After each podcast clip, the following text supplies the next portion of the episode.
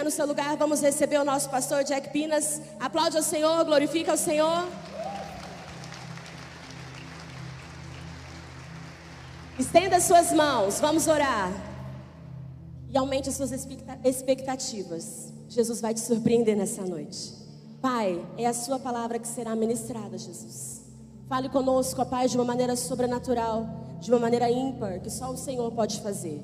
Fale conosco, ó Pai, de uma forma, Senhor, que acalma o nosso coração e que o nosso coração venha estar aberto, que nós possamos ter um coração ensinável para tudo aquilo que o Senhor quer ministrar para nós nessa noite, em nome de Jesus. Amém. Adoração um pouquinho, a poder. Feche teus olhos. A poder em seu nome, Jesus, para curar, libertar.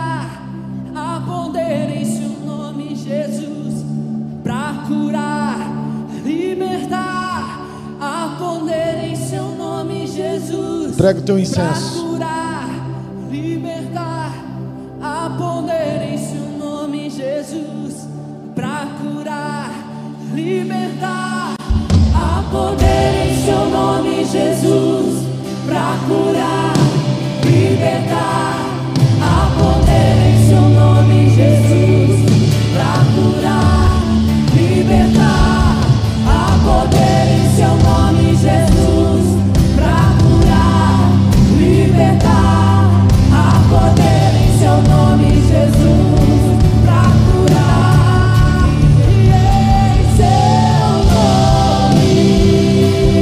Em seu nome, O inferno treme, o inferno treme.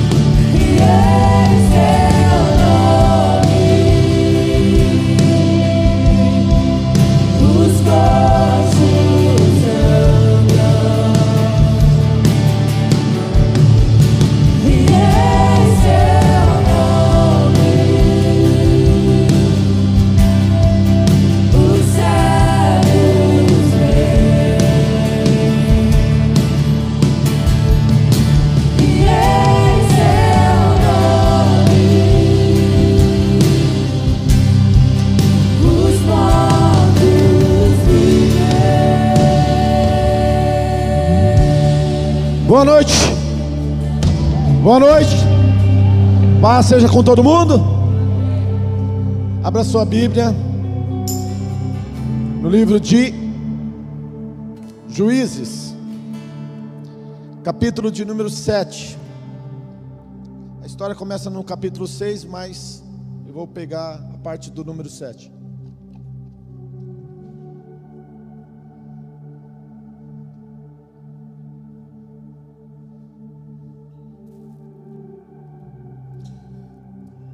Versículo 3 em diante. Juízes 7, 3. Diz assim: E agora pregou aos ouvidos deste povo, dizendo: Quem for medroso, tímido, volte, retire-se apressadamente das montanhas de Gileade. Então, do povo, vinte e dois mil e apenas dez mil ficaram. E disse o Senhor: Ainda há muita gente, faze-o descer as águas e ali os provarei. E será que aquele que eu te disser, este irá contigo, este irá contigo. Porém, de todo aquele que eu te disser, este não irá contigo, este não irá. E fez descer o povo as águas, então o Senhor disse a Gideão: Qualquer que lamber as águas com a sua língua, como as lambe o cão, esse porás à parte, como também em todo aquele que se abaixar de joelhos e beber. E o número dos que lamberam, levando a mão à boca, foram trezentos homens. De todo o restante se abaixou de joelhos para beber as águas. E disse o Senhor a Gideão: Com esses trezentos homens que lamberam a água, eu livrarei e darei os midianitas na tua mão. Portanto, todos os demais se retiraram, cada um para o seu lugar. Diga glória a Deus. Poder se assentar em nome de Jesus.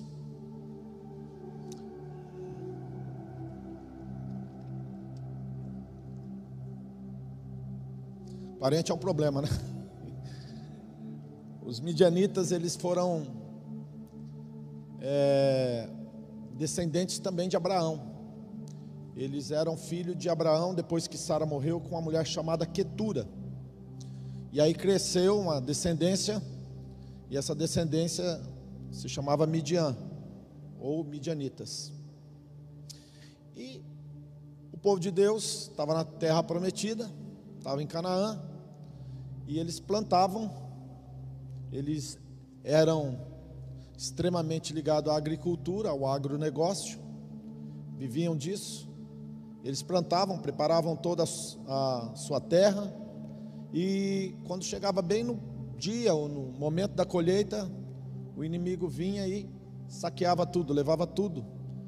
E todo ano acontecia isso. Obviamente que isso de forma consecutiva traz miséria, traz pobreza. Então o povo de Deus começou a buscar lugares para morar em ocas, tipo em montanhas, cavernas, se escondendo para que pudesse sobreviver. Naqueles dias, havia um homem chamado Gideão, e esse camarada ele fez o seguinte: ele pegou o trigo, levou no lagar, lagar é o lugar onde faz vinho, onde pisa uva, ele colocou o trigo lá e malhava o trigo, para que ele pudesse ter alimento, para que ele pudesse não perder a sua colheita. E bem nesse momento que ele estava malhando o trigo no lagar, apareceu um anjo para ele, debaixo de uma árvore. E o anjo chamou ele de homem valente, valoroso, mas na verdade ele era meio medroso. Ô oh, homem valente, como que você está? Tudo bem? Quem eu? Não tem nada de valente aqui não. Na verdade eu estou é morrendo de medo. Estou malhando trigo no lagar aqui, apressadamente, porque senão o inimigo vai vir e vai me pegar. Aí o anjo olhou para ele e falou assim: ó, vai nessa tua força aí e livra a Israel da mão dos midianitas. Ele falou: quem eu? Eu não, não consigo fazer isso. Eu não posso fazer isso. Falou: não, você vai livrar Israel da mão do inimigo. E aí ele, então ele falou: então espera um pouquinho aí que eu vou fazer uma oferta para você, vou fazer um, um cozido, um, vou trazer e você então me abençoa. E a Bíblia diz que ele foi lá e fez um guisado, é tipo um ensopado, né?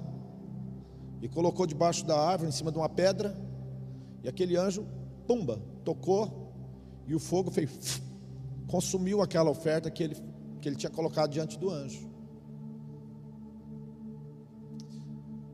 Ele falou: Oxe, que negócio é esse? Que loucura é essa? Deus me chamou para ser um enviado dele dentro da nação para livrar a nação. Bem, passados uns dias ele não estava tão corajoso assim.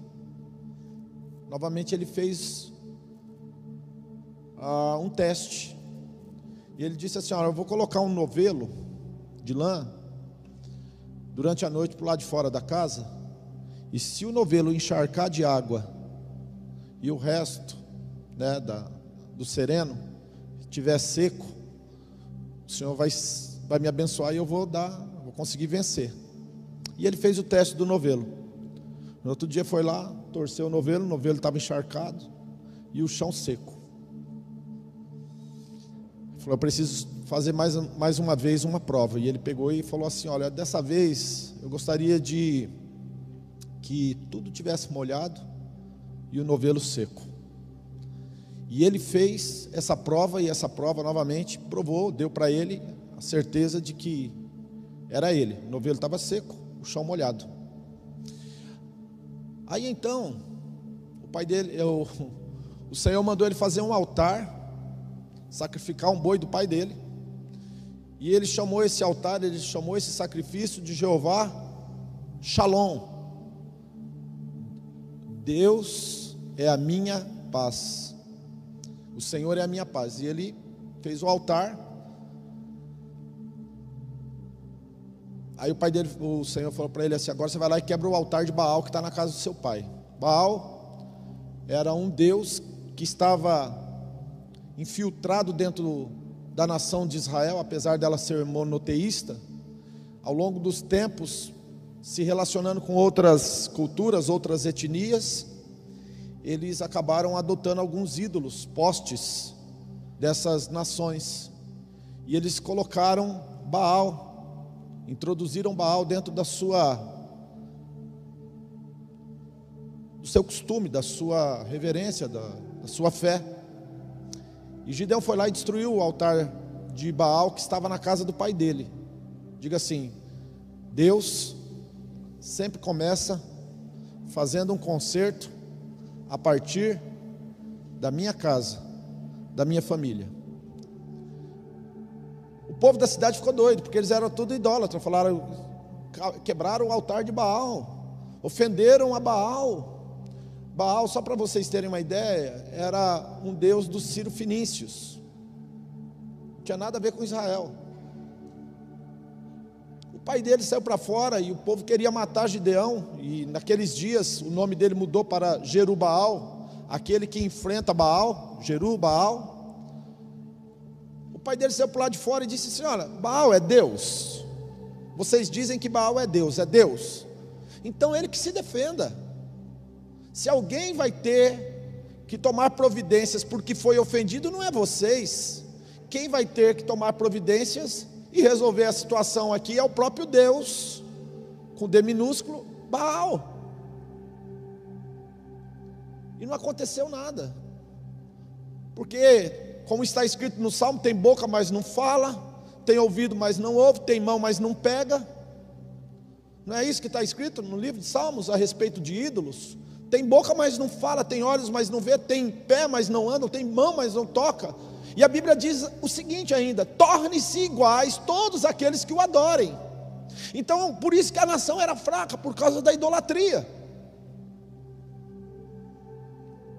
Aí Deus chamou Gideão e falou assim: Gideão, agora você vai fazer o seguinte: você vai pregoar para toda a nação, todo mundo, de norte a sul, de leste a oeste, uma convocação para uma guerra. E você chama todo mundo, de todas as tribos: Zebulão, Naphtali, Isacar. Chama todo mundo. E a Bíblia diz que ele tocou a buzina, tocou a, o chofar, a trombeta, chamando todo mundo, e apenas 32 mil homens se levantaram para ir lutar contra 150 mil midianitas. Diga comigo assim, ai, ai, ai. Imagina, 32 mil homens contra 150 mil. O camarada, eles eram como gafanhotos. Imagina a terra invadida pelo inimigo e aqueles centenas de milhares de homens loucos para destruir, para entrar em batalha, entrar em guerra. Aí o que, que aconteceu? Deus é meio doido. A lógica de Deus não tem nada a ver com a lógica do homem. Deus falou assim: Ô Gideão, tem muita gente, cara. Eu acho que Deus não é bom de matemática, não, né? Cara, tem muita gente aí contigo. Faz o seguinte: fala para quem for medroso, quem for tímido, quem for covarde, voltar para suas casas. E quando o Gideão falou e mandou eles voltar depressa para a casa deles, mal ele terminou de falar, só ficou 10 mil. 22 mil deu no pé. Eu brinco com a minha filha, que é a Anisou, e eu falo assim: ó, carpiu, escafedeu, partiu, fofou. E eu dou risada que ela repete tudo, né? Mas o povo deu no pé. Aí Deus fala: Não, Gideão, tem muita gente ainda, cara. Leva eles para o rio. Quem pegar a água, trazer na boca e lamber, você põe de um lado. Quem descer e ficar bebendo a água no rio, você põe do outro lado. 300 beberam e lamberam a, as águas como se fosse um cão. 9.700 do outro lado. Aí Deus falou para Gideão: Gideão, manda embora os 9.700 e fica só com 300. É com 300, não é o espartano, não, não é os 300 de Esparta, não, é os 300 de Gideão. Eu acho que os 300 de Esparta ficou com inveja de Gideão e. Brincadeira. Pois bem, 300 contra 150 mil que estava do outro lado. Olha, honestamente falando, ó, é de tremer as pernas.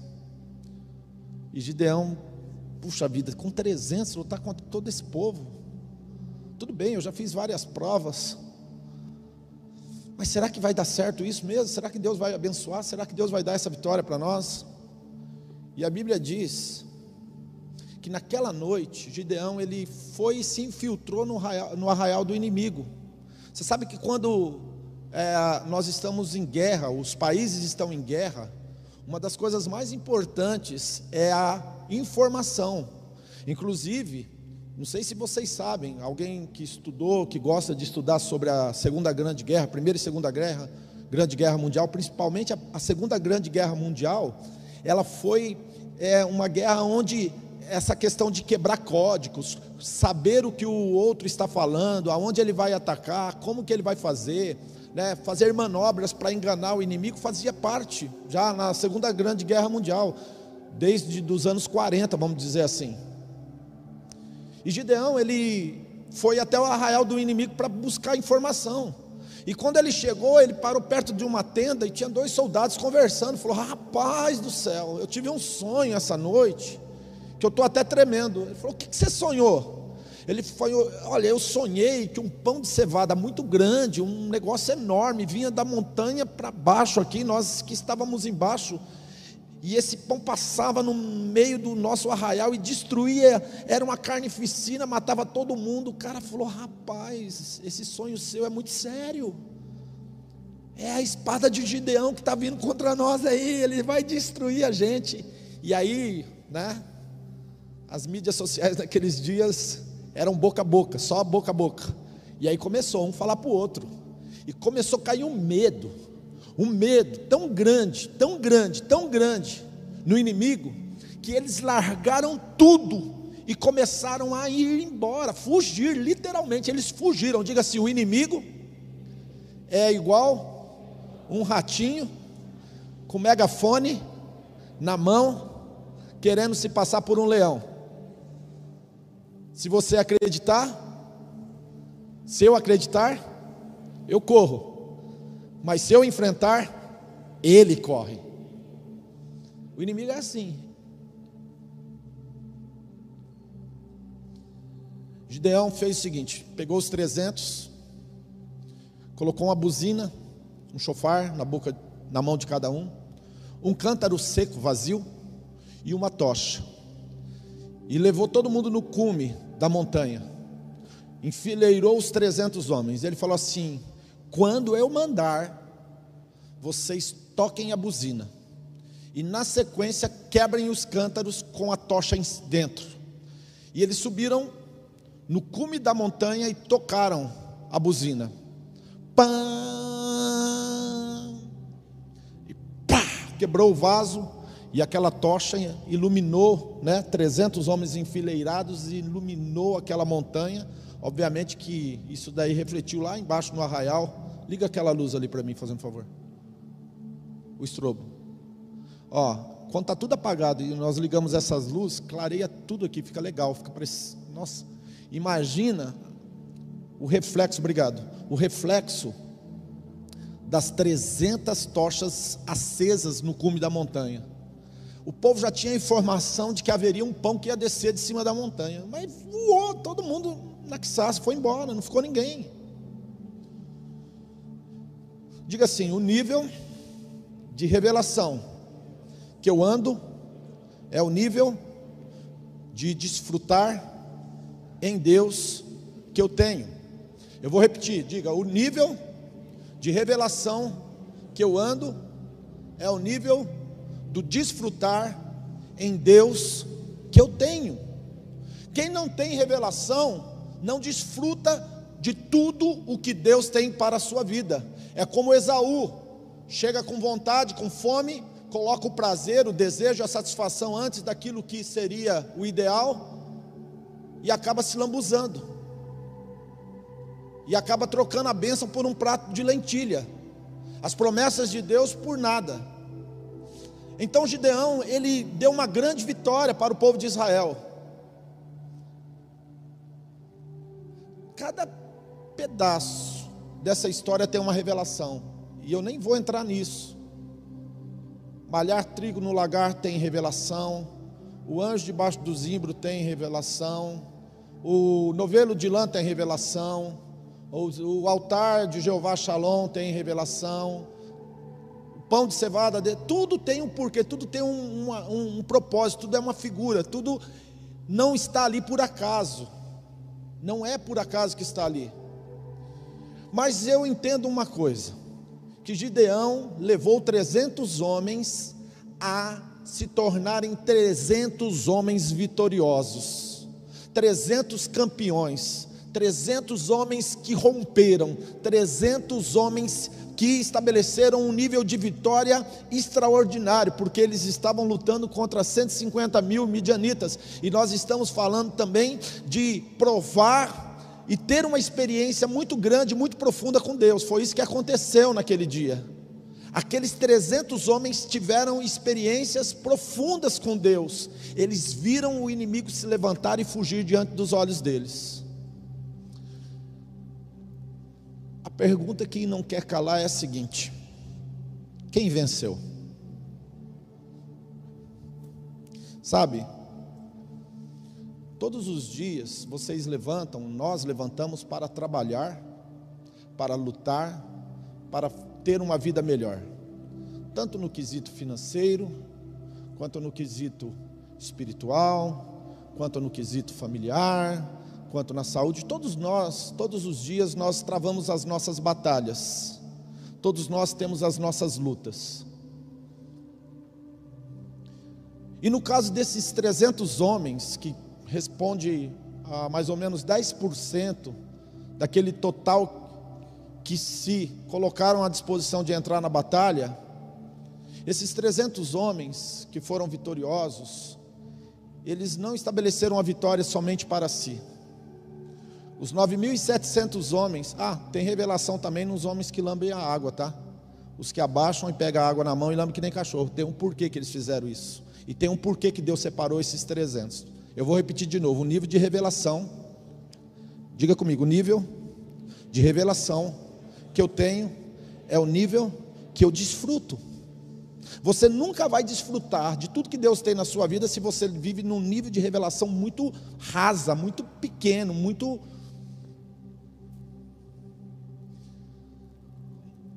Aí o que, que aconteceu? Pô, ganhamos, agora nós somos os the champions, agora nós somos os the bests. Isso, sim ou não? Era esses homens agora que seriam os vencedores? Não. Os 9.700 homens que não lamberam água que nem cachorro também venceram.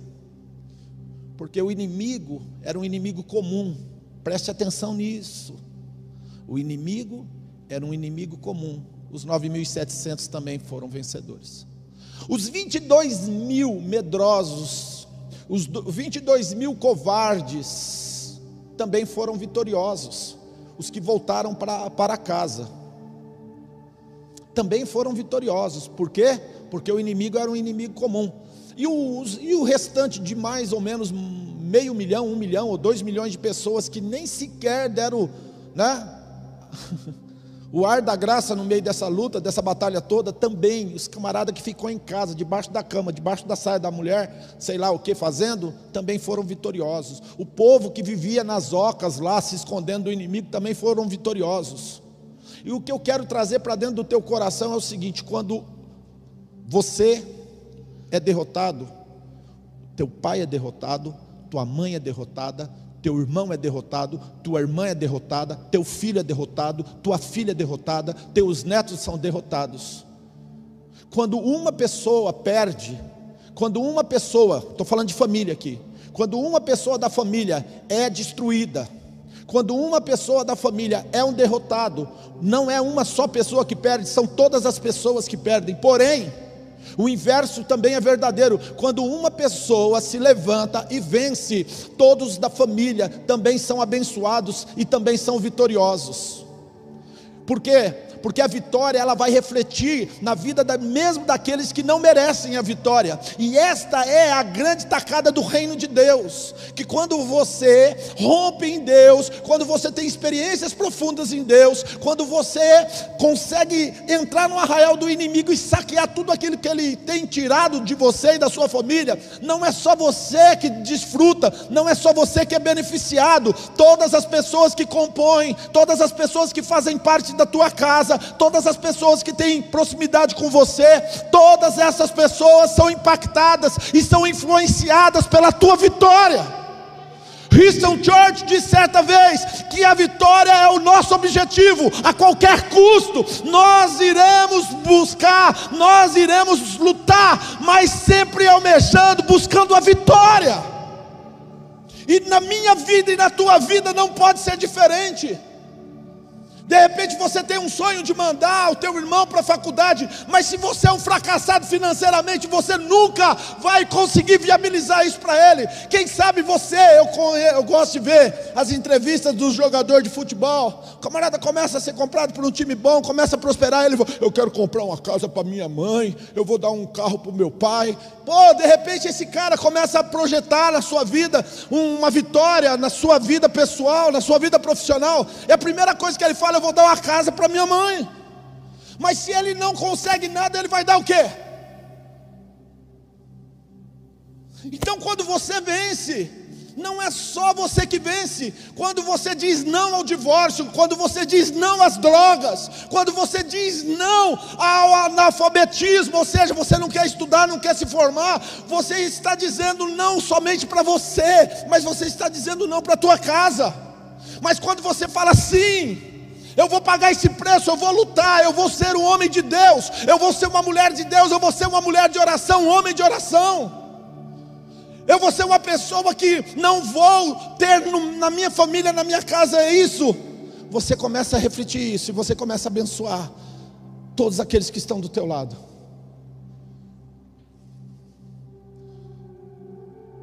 Porque quando uma pessoa vence em Deus, todos vencem. Se você é membro dessa igreja, e se Deus começa a levantar você, aqui o reinado não é de Saul, é reinado de Davi. Se você é membro dessa igreja e Deus começa a te usar, e você começa a ser levantado por Deus, meu irmão, todo mundo é abençoado. Vocês viram o vídeo do, da abertura? Era oito pessoas. Era uma congregação, era um salãozinho ali, ó. Mas eu nunca deixei de acreditar na vitória. Eu nunca deixei de acreditar que Deus poderia fazer coisas extraordinárias, mesmo usando pessoas simples e comuns como eu. Eu nunca deixei de acreditar que em algum momento Deus iria começar, através de uma vida simples, humilde, que é determinada, sim, que tem os seus valores, sim, mas pudesse impactar e, e abençoar tantas pessoas. Mas eu também tive a, beira de ser derrotado. Eu também tive a beira de desistir. Mas a minha derrota seria a derrota de muitos e muitos que estão aqui hoje. Pessoas como a semana passada, levamos 12 ao batismo e levamos mais um na quarta-feira ao batismo. E agora começou o culto, já chegou a notícia que tem uma pessoa que entregou a vida para Jesus e quer se batizar. Você está no nosso meio, dá um sinal com a sua mão aí.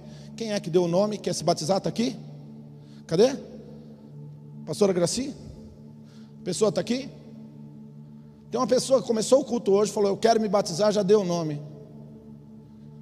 É o Gideão. Cadê? Achou o homem? É você? Aplauda o Senhor Jesus.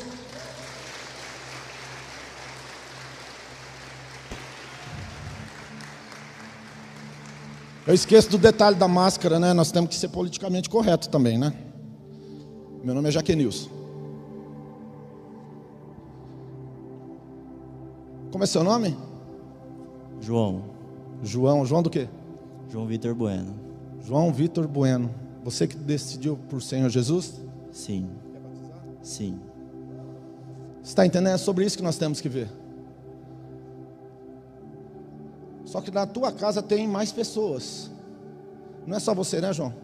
Tem mais gente lá na sua casa? Sim. A tua vitória é a vitória dos seus. É assim que funciona no reino de Deus.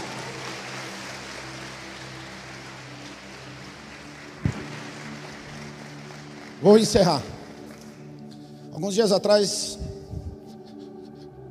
eu vim dar aula no ITQ, deixei a pastora na casa da minha sogra com a minha filha. E a minha esposa me ligou e a minha filha falava assim: embora, embora, embora, embora, embora, embora, embora, embora, embora, embora. A Nizoe é assim. Embora, embora, embora, embora, embora, embora, embora, embora, embora. E a minha esposa falando no telefone ela atrás, embora, embora, embora. Ela gosta da casa, ela gosta de, do quarto de brinquedo dela, ela gosta da sala dela, ela gosta dos desenhos. Ou seja, ela falava embora, embora, embora, embora. Agora nós vamos fazer um, um trocadilho aqui.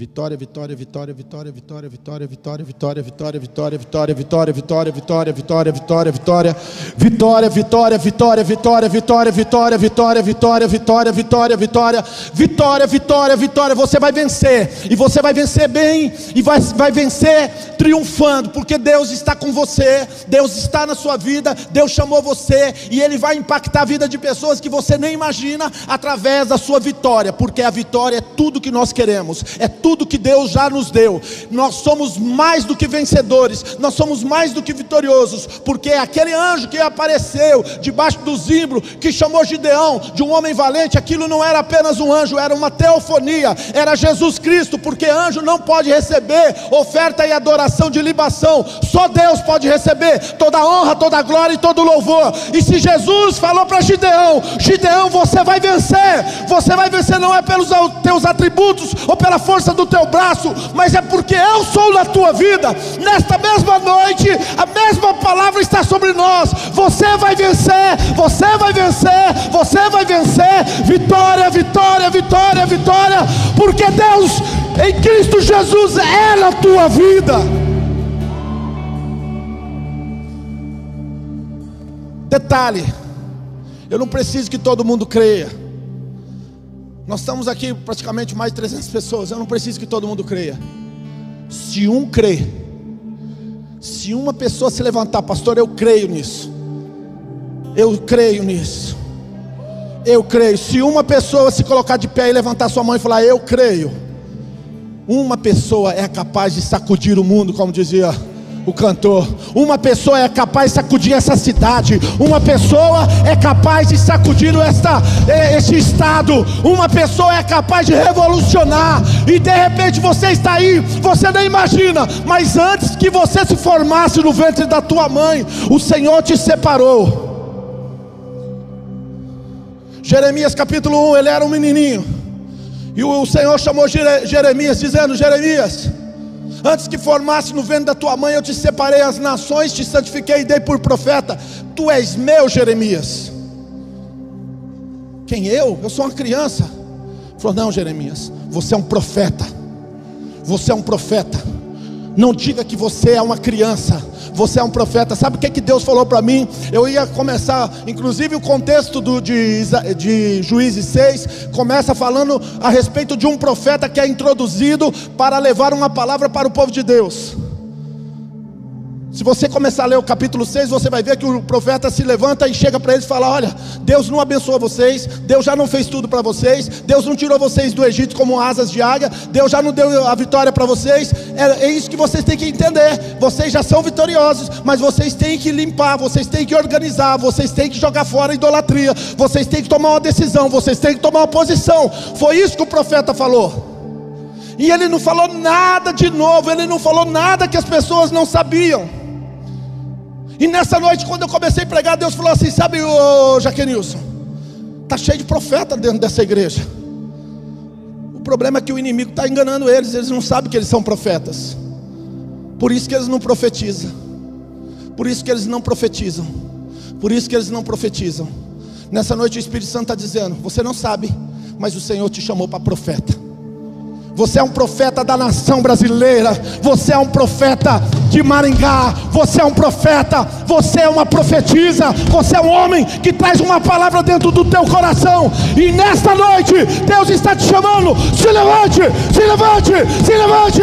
E comece a declarar. E comece a profetizar. Vitória, vitória, vitória, vitória, vitória.